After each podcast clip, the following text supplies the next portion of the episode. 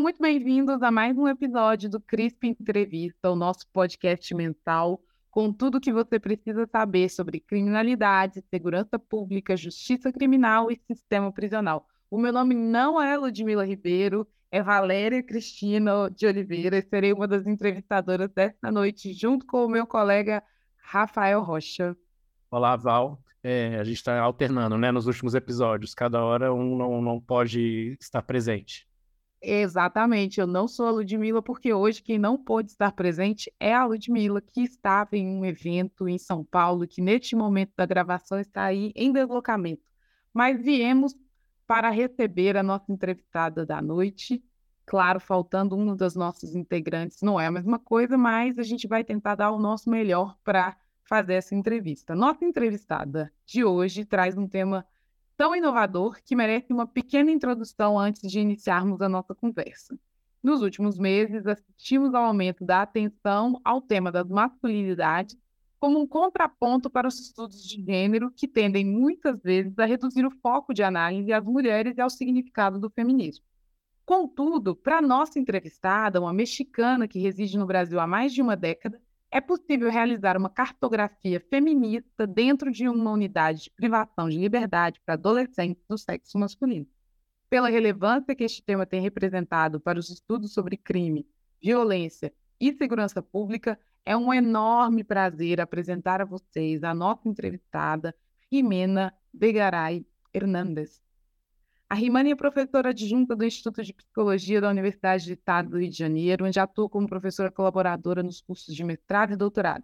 Ela também é egressa desse mesmo programa de pós-graduação, é, onde realizou seu mestrado e doutorado em Psicologia Social.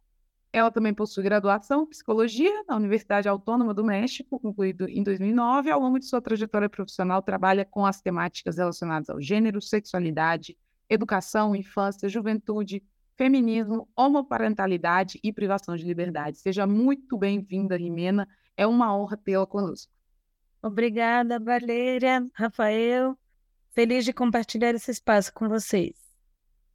A alegria é nossa, a satisfação e, e a gratidão por você ter aceito o convite é certamente nossa. Então, a gente sempre começa aqui no podcast, Rimena, perguntando um pouco sobre a trajetória do nosso entrevistado. A gente quer saber, assim, como que você chegou ao seu tema de pesquisa, ao seu tema atual? No seu caso, como estudante de psicologia social no México, como é que você, com essas características, foi se apaixonar pelo Brasil, veio fazer sua pós-graduação aqui? Conta um pouco para os nossos ouvintes como é que foi esse trajeto. Bom, é, é isso. Eu fiz psicologia na, na, né, na Universidade Nacional Autônoma do México e quando eu terminei a graduação, eu já tinha esse desejo de estudar em outro país. Eu queria ir para América Latina. Né? No México também tem muito essa questão de ter que sair para os Estados Unidos, para a Europa, Canadá. Eu não queria esse percurso, eu queria ir para algum país da América Latina e eu já co começava a me inteirar, a, a mergulhar nos estudos de gênero e sexualidade. Eu fiz um diplomado, que é tipo uma especialização, é, de feminismos latino-americanos lá no UNAM também. E é, eu fui entendendo lá que o Brasil era, ainda é, mas naquela época, 2011, muito mais é, um território com muita produção sobre essas temáticas, muito evento, publicação, discussões muito ricas. Aí eu me encantei, é, dentre outras coisas que eu gosto do Brasil, por essa questão e aí eu, na verdade, eu fiz o programa, o PEC-PG, que é um convênio que o Brasil tem com países do terceiro mundo. É aí que você faz a seleção já com vaga e, e a bolsa, né? Aí eu vim para o mestrado através dessa, desse convênio e depois eu fiz o doutorado já diretamente como aluna regular. Então, esse foi o meu percurso para vir no Brasil. E, evidentemente, eu adorei, né? Já fiquei aqui fiz concursos e aí agora estou na UERJ, que amo de paixão.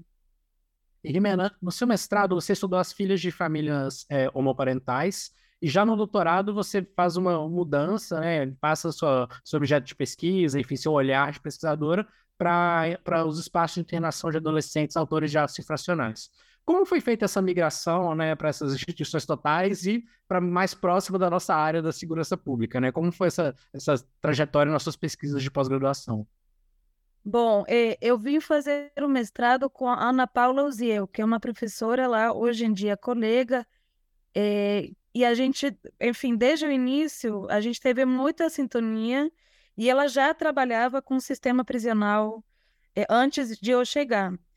É, mas também trabalhava com parentalidade, então eu fiz o mestrado nessa temática, a partir das noções de gênero e sexualidade que ela já trabalha, e também na metodologia, que é cartografia, psicossocial. Aí, quando eu voltei para o doutorado, em 2014, ela começou um projeto sobre gênero e sexualidade no DEGASE, que é o Sistema Socioeducativo do Rio de Janeiro.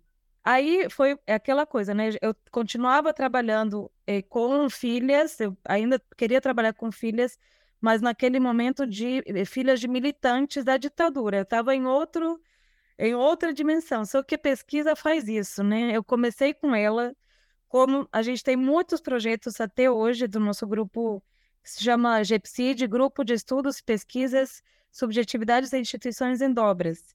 E a gente tem várias frentes, em escola, em prisão, sistema socioeducativo, saúde, é assim, bastante amplo.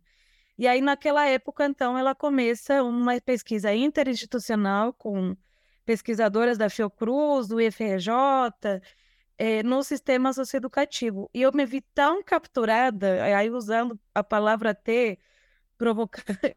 provoca... provocando, né? Porque os meninos estão capturados de fato, mas eu me percebi muito é, engajada nisso. Sabe aquela coisa que você vai para a mesa do bar e só consegue falar sobre isso? Aí eu pensei, olha, eu não sei o que eu estou fazendo. Claro que eu gosto ainda do tema que eu é, tinha é, pensado para o doutorado, mas eu estava ali numa oportunidade muito grande, né? De, de, um campo ali presente. E eu acho que isso também contribuiu muito à, pesquisa, porque eu mergulhei muito. A gente tem uma perspectiva de pesquisa de intervenção. Então, não foi apenas eh, numa, numa noção de ir e coletar dados. A gente sempre ofereceu muito é, cursos de extensão para profissionais, a gente fez um, um, mergulho muito grande com adolescentes, várias técnicas de pesquisa individual, em grupo, curso também. Então, realmente isso me tomou. Ora, gênero e sexualidade foram e continuam sendo os eixos centrais das minhas análises. Então, apesar de ter migrado de, de público, digamos assim, eles continuam sendo dispositivos centrais para mim. Então, de que forma eles organizam as famílias, mas também organizam esses espaços de privação de liberdade, né? É muito interessante observar como essa discussão, essa, esse debate sobre gênero, ele de fato atravessa diferentes é, inversões dos jovens, né? E quando eles se colocam, quando eles são observados ou analisados ou, ou, se tornam parte da pesquisa dentro desse contexto de privação de liberdade, isso ainda emerge mais, porque eles estão distantes dessas redes, mas elas se apresentam todas ali dentro, e eu acho que o grupo de pesquisa de vocês, pela diversidade aí de frentes de pesquisa, é, deve ter um debate proporcional, um debate muito rico. Entre outras coisas, sobre o seu próprio tema, sua área de atuação mais específica no momento. Então, há alguns anos você vem falando sobre como os discursos sobre sexualidade, os desdobramentos em torno de gênero, de classe, de raça, produzem corporalidades e identidades sempre mantendo foco no caso brasileiro. Como que essas questões aparecem inicialmente na, na discussão sobre crime e violência no Brasil? É, bom, e aí também contextualizando um pouco, né? Eu participei dessa pesquisa sobre gênero e sexualidade. Um dos frutos é a minha tese, mas também ela, ela justamente mapeia essas várias intervenções que a gente fez. É, a gente fez outra pesquisa sobre saúde da população trans carioca e parte do, do, da população que a gente entrevistou foram pessoas trans é, é, presas no sistema prisional, né? É, atualmente eu estou com um projeto sobre processo de escolarização de jovens adolescentes cumprindo medida socioeducativa de internação e a gente tem também um proje outro projeto que se chama Justiça para Elas, que é de acesso a direitos de mulheres eh, que, e meninas em privação de liberdade. E atualmente o que a gente está fazendo com, com esse projeto é um atendimento prévio à audiência de custódia, que é aquela que o juiz ou juíza vai decidir se a pessoa vai aguardar o julgamento em liberdade ou presa. Então, é isso, são frentes de pesquisa, extensão e também de, de atuação profissional dentro do campo da psicologia, né? Mas aí, pegando o que você falou, é, eu fiquei pensando muito assim, e como o nosso encontro com o sistema socioeducativo sempre tem sido difícil, né? Apesar de termos grandes parceiras e parceiros, é, o próprio sistema, evidentemente, ao ser um desdobramento de, uma, de um histórico colonial, é, machista e capitalista, né, de controle da população, ele é muito resistente tanto à academia, que acaba sendo um controle social e acaba sendo alguém que vai ali é, é, tentar abrir esses furos, né, da instituição total, porque isso, o sistema socioeducativo, ele não é uma instituição total está no ECA e no SINASE, que é, é, o princípio é a, inter, né, é a intersetorialidade e a incompletude institucional. Então, a, a presença de, das pesquisas é fundamental, mas é sempre um, um, constante movimento de expulsão, né? Então, tem isso já, essa resistência que a gente tem tentado furar com a, a essa dimensão de intervenção, de extensão, mas também é, o gênero e sexualidade são sempre considerados coisa que não importa, né, por parte da instituição como um todo e por grande parte dos seus profissionais. Então, direitos sexuais reprodutivos, eles são secundários. Eles não vão ser considerados centrais. Então, a gente sempre teve essa resistência, desde o primeiro momento, dizendo: não, os meninos não vão falar com vocês, pesquisadoras mulheres, sobre sexo porque eles não falam sobre isso com as profissionais mulheres. Então já tem uma divisão de, de gênero muito grande nessa chamada casa dos homens, né? Então, e, e, teve de fato vezes em que os meninos falavam: não, vocês mulheres não entendem. Existe uma, cumplicidade muito maior entre eles e os agentes socioeducativos, que ao mesmo tempo são inimigos e chamam eles de vermes, do que com nós que, de alguma forma, estamos tentando criar outra relação. Mas isso não é polarizado, né? Ao mesmo tempo, eles falam, sim, com a gente. Então, essa expectativa inicial da instituição de que eles não iam falar com a gente não se cumpre. Eles falam, dependendo do grupo. Alguns usam palavrões, outros não. Alguns ficam com vergonha, outros não. Mas a gente vai, vai furando, né? Então, de fato, a gente vai percebendo como Gênero e sexualidade organizam esse espaço, sim, e direitos sexuais e reprodutivos são importantes, sim, desde o momento da própria separação dos corpos, que faz parte é, é, da força da instituição. Né? Então, os meninos que se declaram como gays, bissexuais, é, ou, ou, que são acusados de crimes, de atos infracionais sexuais, eles são separados no alojamento chamado de seguro. E o motivo é por segurança deles. Então, não me diga que gênero e sexualidade não é importante quando você separa os meninos, separa os corpos a partir de questões relacionadas a gênero e sexualidade, né? Então, a gente tem trabalhado muito essa questão eh, eh, aí nos estudos sobre masculinidades, né? Eu tenho me debruçado muito é, é, de que forma a inserção no crime, o envolvimento no crime, é, tem uma dimensão de gênero muito forte para men os meninos, e não é porque essencialmente os homens são violentos.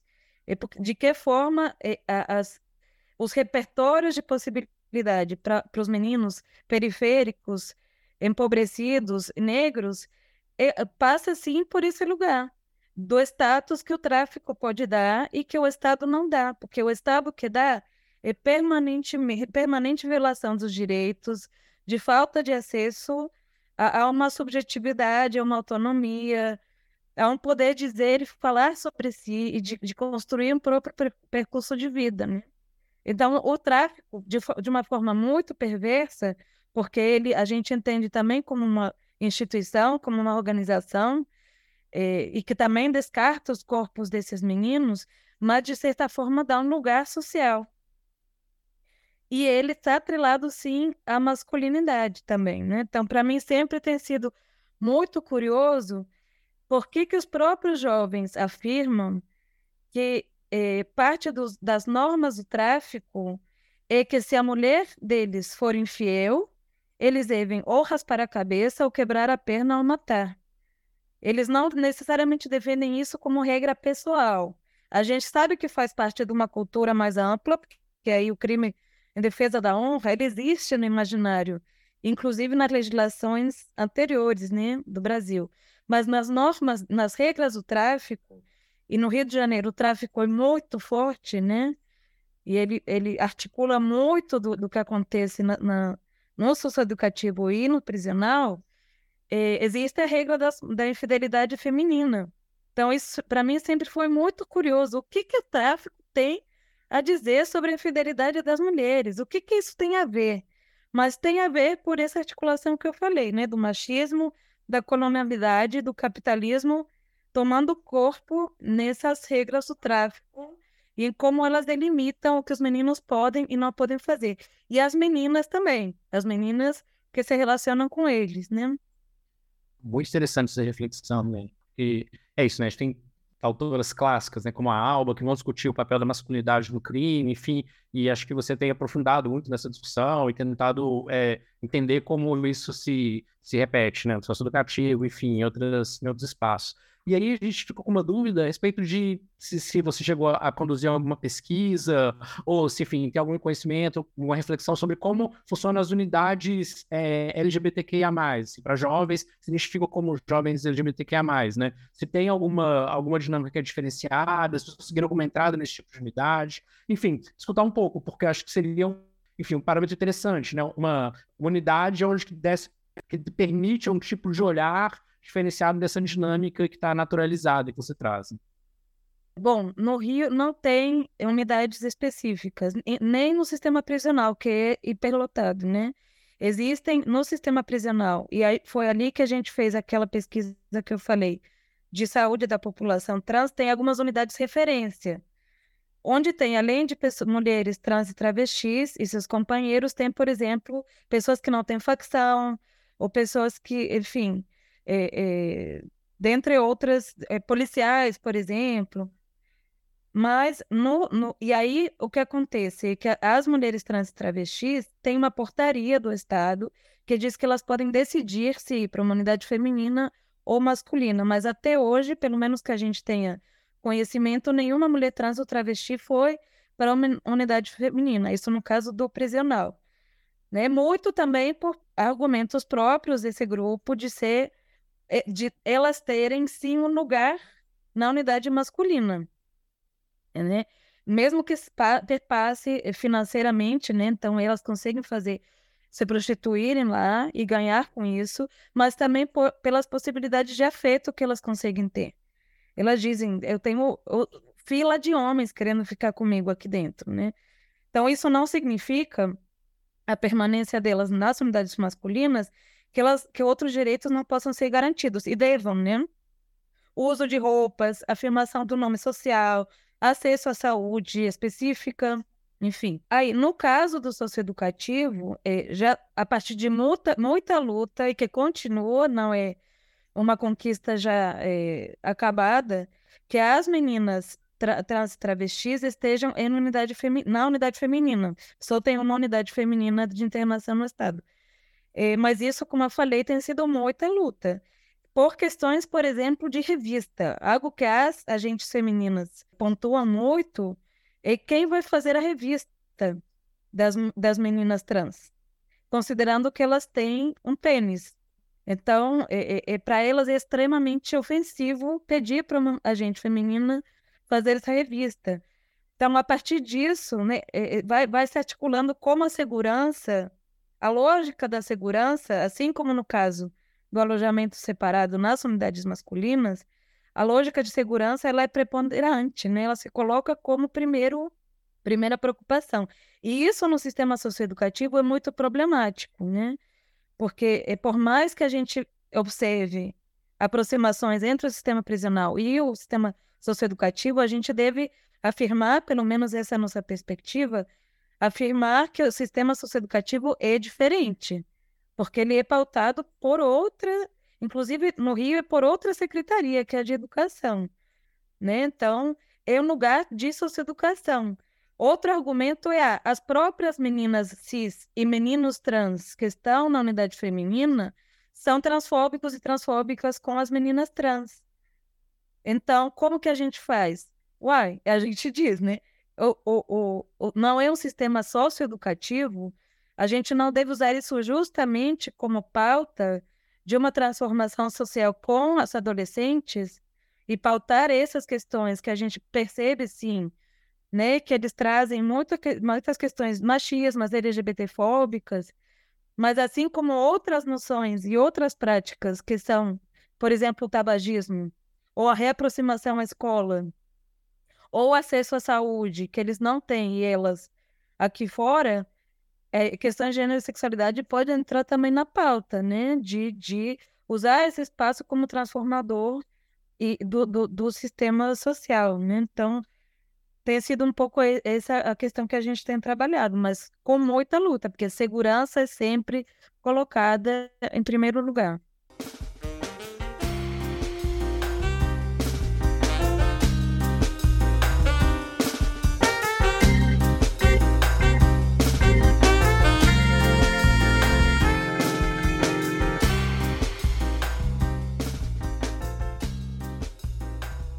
Rimena, você falou, tem, a gente tem aqui já algumas curiosidades em relação a, a, ao sistema educacional e o modo como ele se relaciona com o gênero, mas algo que você falou chama muita atenção, que é o fato de que a unidade de cumprimento de medida socioeducativa de meio fechado, ela está situada, então, na Secretaria de Educação no Estado, o que em Minas Gerais não acontece. Aqui as unidades socioeducativas estão na pasta da segurança, a assistência cuida do meio aberto e a educação tem uma escola dentro da unidade socioeducativa.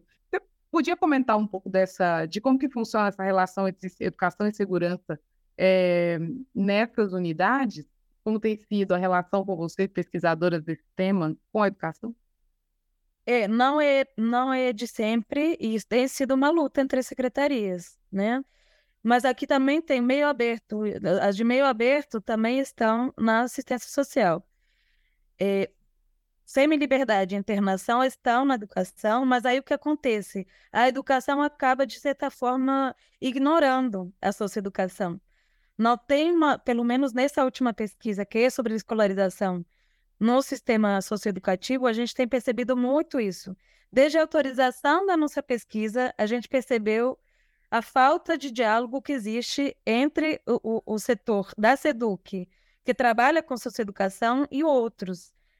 E no dia a dia, entrevistando gestões das, das escolas que estão dentro da sua unidade de internação, as equipes técnicas, é assim uma falta de diálogo muito, muito, muito evidente, né? Então, é, é, isso seria uma chamada, assim, de que serve, então, estar na Secretaria de Educação se, se educação não, não pensa nisso. Então, desde ah, ensino médio, integral, mas os meninos que vão fazer aula no sistema socioeducativo vão duas horas, quando eles têm sorte, né? Porque a, a, essa insistência na escolarização, ela é super difícil e acaba sendo muito mais atenta à, à judicialização do que de fato há um compromisso com os direitos dos adolescentes, né? Então, não é fácil e, e é permanentemente ter que marcar. O que, por exemplo, na formação docente, é, né, das nossas universidades, você fala sobre o espaço socioeducativo. Professores e professoras que a gente tem entrevistado dizem, assim como psicólogos e psicólogas, pouquíssimo se fala sobre dar aula nesse espaço. E tem sim especificidades desde boas, no sentido, você tem uma turma de oito meninos, diferente de 40 que você tem na rede fora das unidades, mas, por outro lado, você não pode ter jovens de duas facções diferentes, porque segurança. Segurança, segurança. Então, é, é, tem sido uma luta também, né? Que a gente tem acompanhado e também, de certa forma, participado nela. Você trabalhou é, durante muitos anos com essa, como a gente comentou no início da entrevista, né, com a questão da homoparentalidade e nesse olhar sobre as filhas e as práticas de maternidade e da paternidade nessas unidades familiares. a gente queria agora fazer uma interseção, né, assim, e discutir um pouco, né, assim, dessas práticas é, e, e, da, e, da, maternidade, da parentalidade, quando a gente discute nos, em relação aos espaços de privação de liberdade, né? Elas são afetadas de alguma forma? Como a sua pesquisa identifica é, é, essas, essas formas, né, assim, de maternidade e paternidade que já são pouco estudadas, pelo, pelo menos na nossa área, né, que a gente conhece, e quando em conjunto com a privação da liberdade? Eu acho que paternidade é um dos é um belo exemplo de como as coisas podem funcionar, porque é, tem um projeto no Degase que se chama é, Semana do Bebê. Aí todo ano fazem uma semana do bebê, aí tem parceiros até do judiciário, equipes técnicas, direções de unidade que trabalham com meninos e meninas que são pais e mães. A gente chegou já a participar em vários momentos, né? E aí você percebe assim que como trabalhar com os meninos que são pais, desmontando essa ideia também de que a paternidade é apenas um status, né? Porque eles dizem, não, eu sou pai, porque eu dou tênis para os meus filhos, eu compro roupa, tá? Mas que mais tem uma paternidade, né? E, então, tem toda uma, uma série de ações, tanto para o registro, para os meninos registrarem os filhos, ou para eles mesmos eh, serem registrados pelos pais, tentativas de reaproximações com os casos onde isso é possível, mas também deles, deles explorarem outros sentidos da paternidade que inclusive podem afastar eles é, é, de, de, práticas que os colocam em risco, né? Porque é, é uma coisa é eles, eles estão cientes, isso é muito doloroso, ouvir meninos de 15 anos dizendo em qualquer momento eu posso morrer. Então, essa, essa noção da, da finitude da própria vida é muito impactante, mas quando você começa a pensar, mas, mas e seus filhos? Né? É, tem aí um, um, uma trajetória familiar que você pode construir de outra forma, né? Então, essa questão da paternidade tem sido interessante. E uma outra coisa que a gente tem trabalhado muito é a desconstrução de um termo que vem muito da psicologia da família desestruturada, que eu já recupero da minha dissertação da ideia de, da família monoparental, lesboparental, mas que não no Degaze, na socioeducação, é, é, um, é, um, é uma fala muito recorrente, né? Os, os adolescentes estão nessa vida porque vêm de famílias desestruturadas. E a Mônica Cunha, que é uma militante do campo né, da mãe de vítimas de violência do Estado, ela diz: Mas quem desestruturou as nossas famílias? Quem matou, encarcerou os nossos maridos, os nossos filhos? Então, de que forma eh, retoma essa ideia do, do racismo também como um atravessamento muito forte nessa, nessas configurações familiares? Então, e, e, e, como trabalhar isso com os próprios meninos, né? Porque eles dizem, não, mas eu não tenho, alguns, né? Não todos, não tenho referência de pai. Tá, mas você tem uma referência de mãe que é maravilhosa, que trabalha pra caramba, que ainda vem te ver, que quer você bem, que quer você próximo. Então, e esse é um trabalho que na socioeducação é possível de fazer.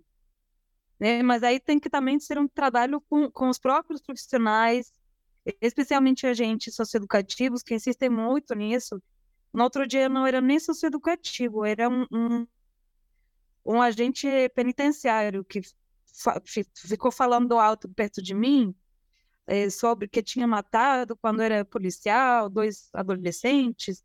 Aí eu meio que tentei falar alguma coisa e ele, ah, é, mas levar para casa ninguém quer, né? Uma fala também super frequente, nem levar para casa ninguém quer. Eu respondi, não, as mães deles querem sim.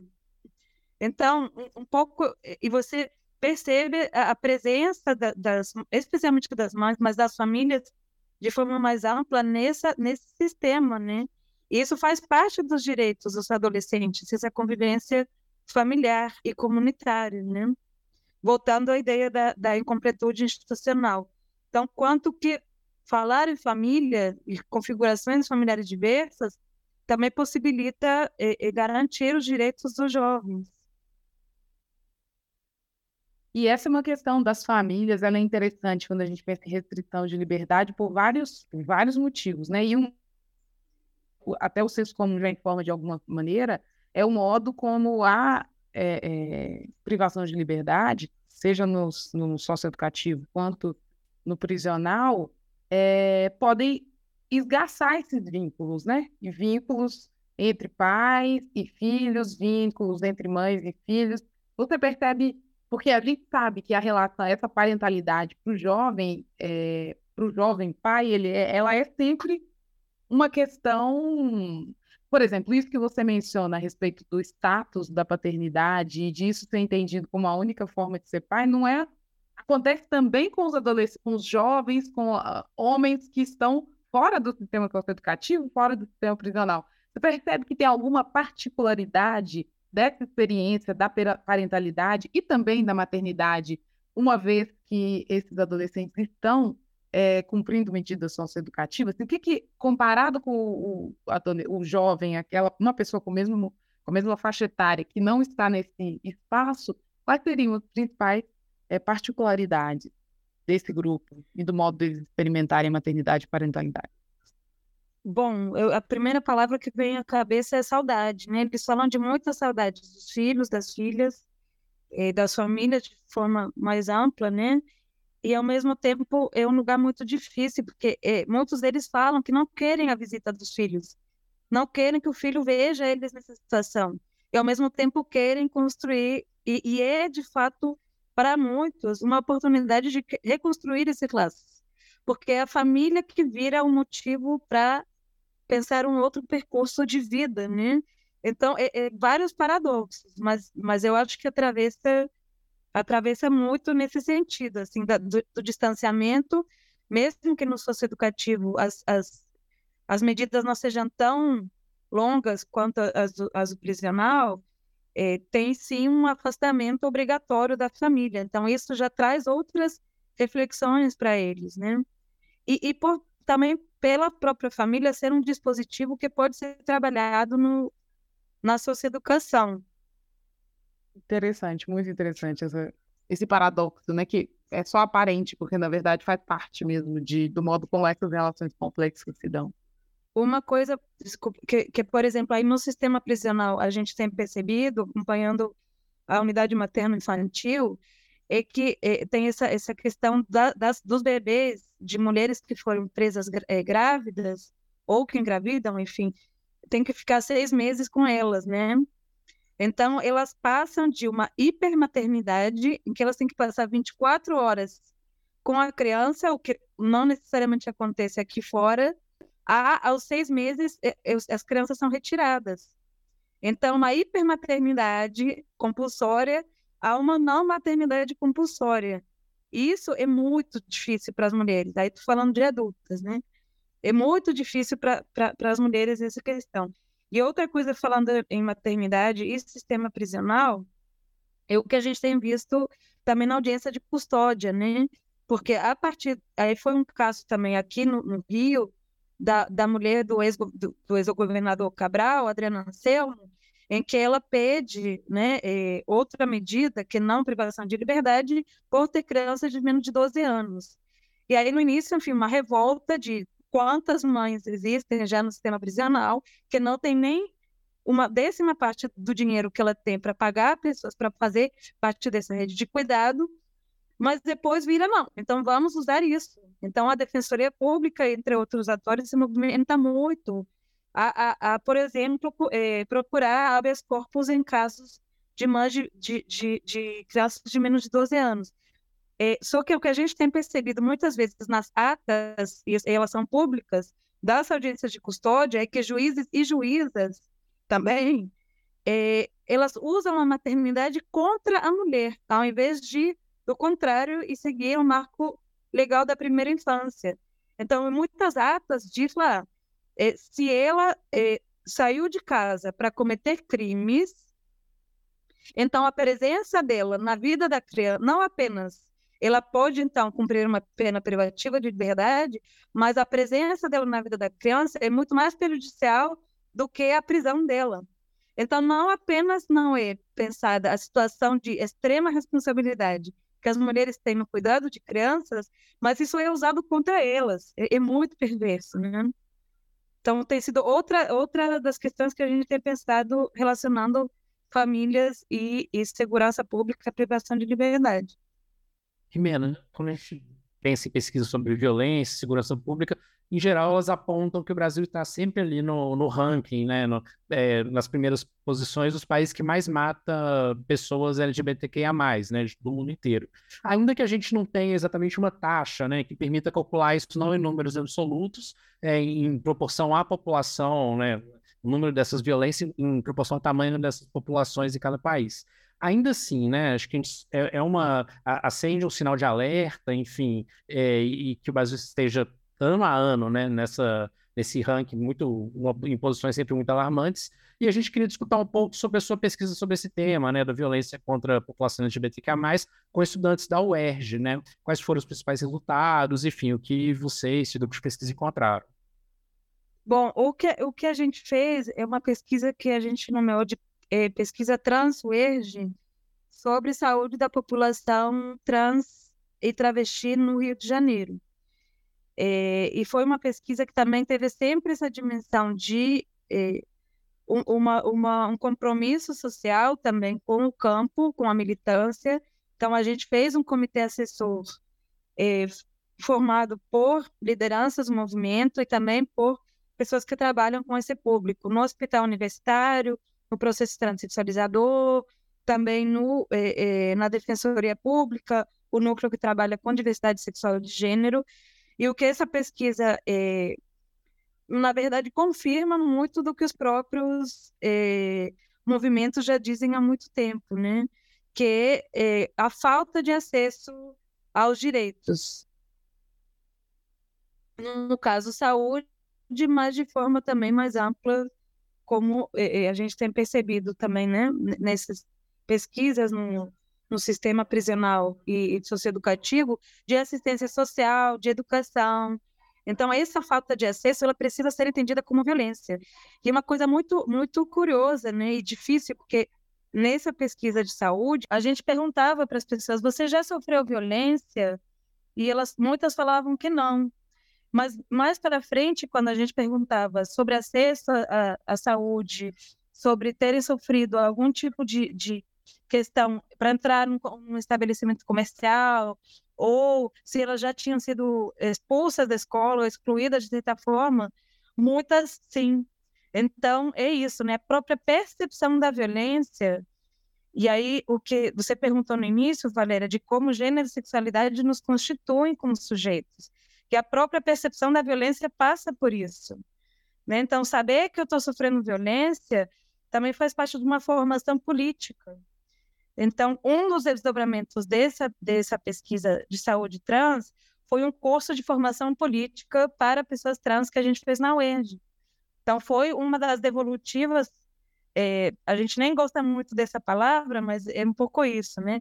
Dos desdobramentos que a gente teve na pesquisa, no sentido de não, de sair desse lugar de usar as pessoas trans apenas como cobaia, porque essa é outra violência, né? Mas, de fato, oferecer os recursos humanos financeiros que a universidade tem para construir diferença né, com essas pessoas, né? Então, a gente tem, tem visto isso. E outra coisa que eu também esqueci de falar é sobre a escola, né? É, então, a gente pensa a escola e, de fato, a gente está saindo tanto no nível federal como é, municipal de é, uma tentativa muito forte de barrar essas temáticas nos espaços educativos. Então, falar sobre gênero e sexualidade estava sendo cada vez mais censurado.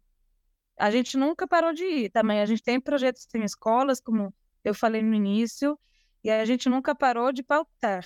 Mas, de fato, teve, teve anos mais difíceis. Né? Hoje em dia, a gente percebe uma maior abertura. E é super importante, né? Porque crianças e adolescentes que estão saindo da pandemia, como nós, essas questões também vão ser é, eixos centrais nessa, nessa volta, nessa retomada à vida social mais ampla e à vida escolar, e, portanto, de, de, de ocupar o espaço público. Né? Rimena, você falou de coisas assim que nos interessam muito. Por exemplo, essa questão do curso, da, da, da, do curso de formação política, desses encontros de formação política para pessoas trans. É, você, assim, não sei se você tem conhecimento, mas o CRIP promove também um curso para familiares de presos, que é uma iniciativa com alguma semelhança com o que, com o que vocês estão propondo. E a gente sempre gosta muito de saber como é que está funcionando, se for uma demanda dele, delas é, para essa é, para essa formação, se houve é, adesão, se elas vieram, gostaram, como que funcionou um pouco dessa dinâmica das atividades. E depois a gente quer fazer um pouco de perguntas sobre política pública para fechar, mas fiquei interessada em conhecer um pouco mais sobre a formação com as pessoas trans. Não, foi mesmo uma demanda da Alessandra Maqueda, que era uma militante que infelizmente faleceu ano passado, muito, uma grande, grande perda.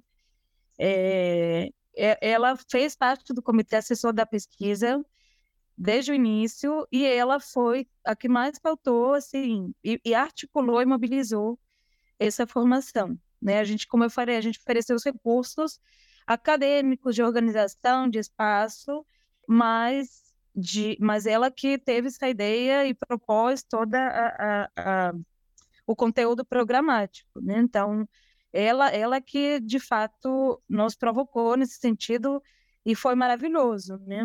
Tanto que no final do curso foi formado o Instituto Sheila Diana é, de, de Transformação. Então, o grupo que fez o curso se constituiu como um grupo, um coletivo, né? Bom, Emena, chegando ao final da entrevista, né, a gente, a última pergunta antes da, do quadro que a gente tem para fechar, queria, como a Val antecipou um pouco, a gente perguntar como as políticas públicas têm um, um viés, um desenho, né, uma, uma natureza, se pode dizer, heteronormativas, né, como elas são adaptadas, se é que elas são, para incluir a população cada vez mais diversa, né, em termos de combinação de sexo, gênero, é, orientação sexual, né? Acho que a Valéria pergunta agora sobre, especialmente na educação, né, Val? É, porque se o grupo, e se vocês têm pesquisas na educação também, esse é um campo que está hoje sendo cenário de muitas disputas em relação à discussão sobre gênero, sobre uma perspectiva heteronormativa, é, e a gente sabe da relação que a escola tem com a juventude, com esse outro grupo que vocês também é, a, trabalham, né? Com o que vocês também trabalham. Então, um pouco de trazer aí, puxar a sardinha para o lado da educação para você comentar políticas de uma forma geral, mas especificamente essas da educação. Sim. É, e eu estava até lembrando de uma experiência que a gente teve, foi, foi acho que 2014, é, que a gente estava fazendo um projeto sobre gênero e sexualidade numa escola municipal.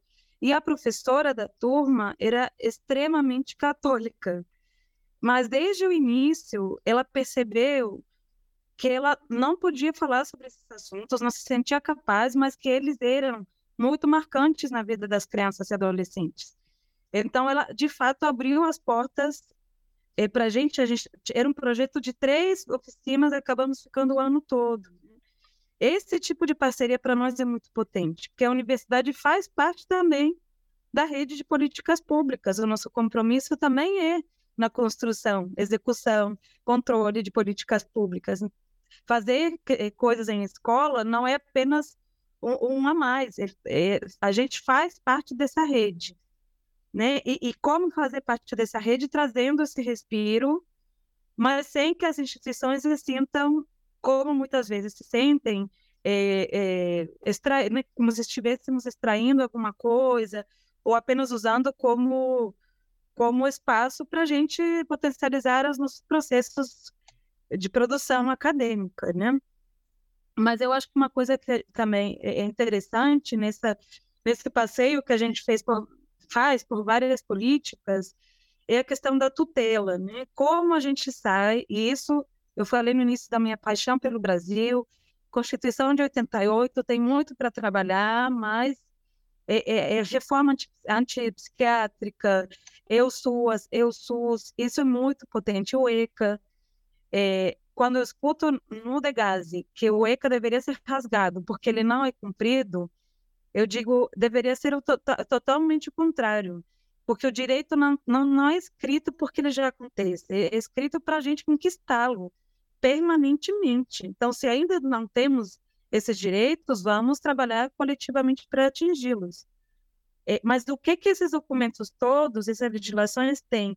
Essa saída da noção da tutela, do Estado, do Estado que cuida como um Estado que tutela, que controla, para um Estado que garante e pensa e constrói autonomia. Então, é todas essas políticas de educação, de socioeducação, é, de assistência, de saúde, essa é, é, uma pauta central né? E isso tem a ver com o controle dos corpos e a tutela dos corpos, no qual heteronormatividade é, é, é, é primordial. Né? Então, de que forma a gente pode possibilitar a autonomia dos corpos para se afirmarem como são, para se relacionarem da forma mais saudável possível e para terem acesso aos direitos do, que o Estado deveria é, garantir. Muito bom te ouvir falar e, e, e te ouvir dizer sobre o Brasil, com, falando das potências que a gente tem, né, das forças. Muito se fala, e a gente tem muita coisa de falar mal das nossas próprias, dos nossos instrumentos, das nossas políticas, e, e assim, nos deixa feliz observar como alguém que vem de outro país consegue reconhecer essas potências, mesmo trabalhando num contexto de dificuldade, de desafios como esse que você está apontando. Então, é, isso é algo importantíssimo para a gente e que vale nossa noite, assim.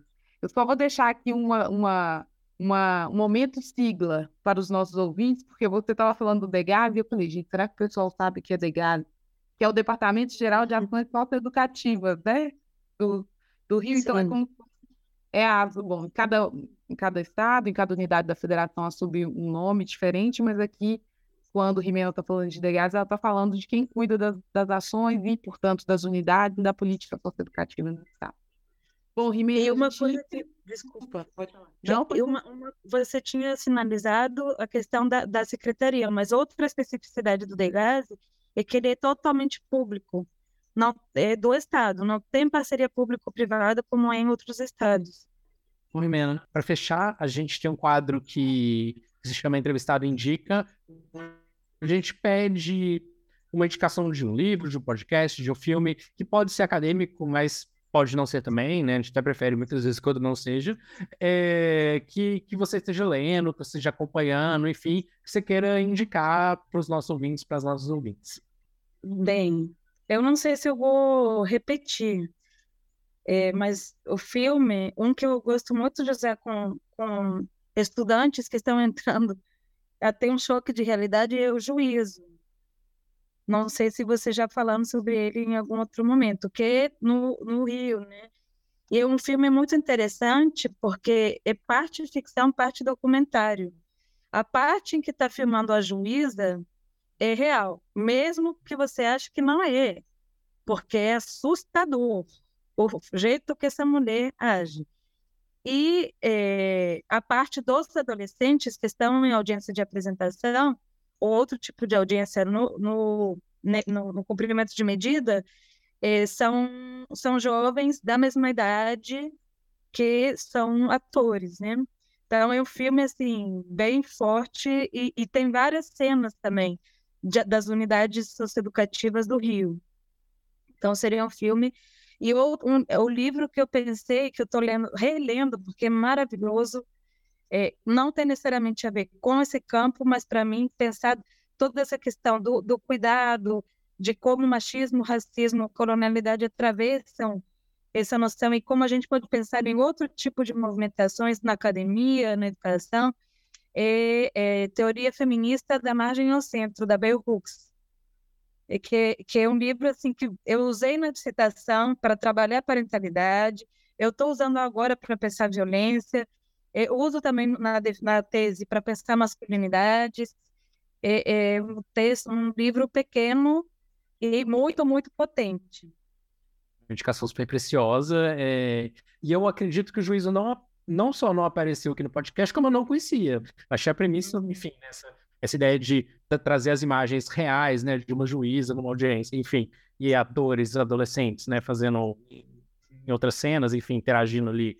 Me parece super interessante, não conhecia, vou procurar. Acho que certamente não apareceu aqui ainda, então já é uma super indicação pra gente. Não apareceu e é uma indicação excelente, eu, eu reforço, endosso, já assisti, é excelente.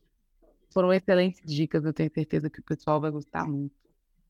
Não Bom, a gente ter te falado, Rafael, que a juíza era, era real. Era matriz, né? É. é porque é bem assustador, né? É bem surpreendente ouvir as falas, né? Vale a pena assistir. Bom, a gente chega então ao final do nosso episódio de hoje, agradecendo a você, Rimena, pela disponibilidade, pelo, por tudo que você nos ensinou hoje. Foi um encontro muito, muito proveitoso. Eu tenho certeza que tanto nós, e o Rafael, quanto os nossos ouvintes, eles vão ficar é, e estão muito satisfeitos com a sua presença e muito gratos por tê-la por tê aqui no nosso podcast. Gratidão, obrigada. Sempre que puder, quiser, esteja conosco de novo. Vai ser ótimo recebê-la. É uma conversa ótima e um privilégio conhecer o seu trabalho. Ah, obrigada. Eu também já vou indicar todos os episódios nas, nas disciplinas, estágios e projetos, que muito interessante o projeto. Muito obrigada. É uma honra participar. Não, a honra é nossa, a honra é nossa.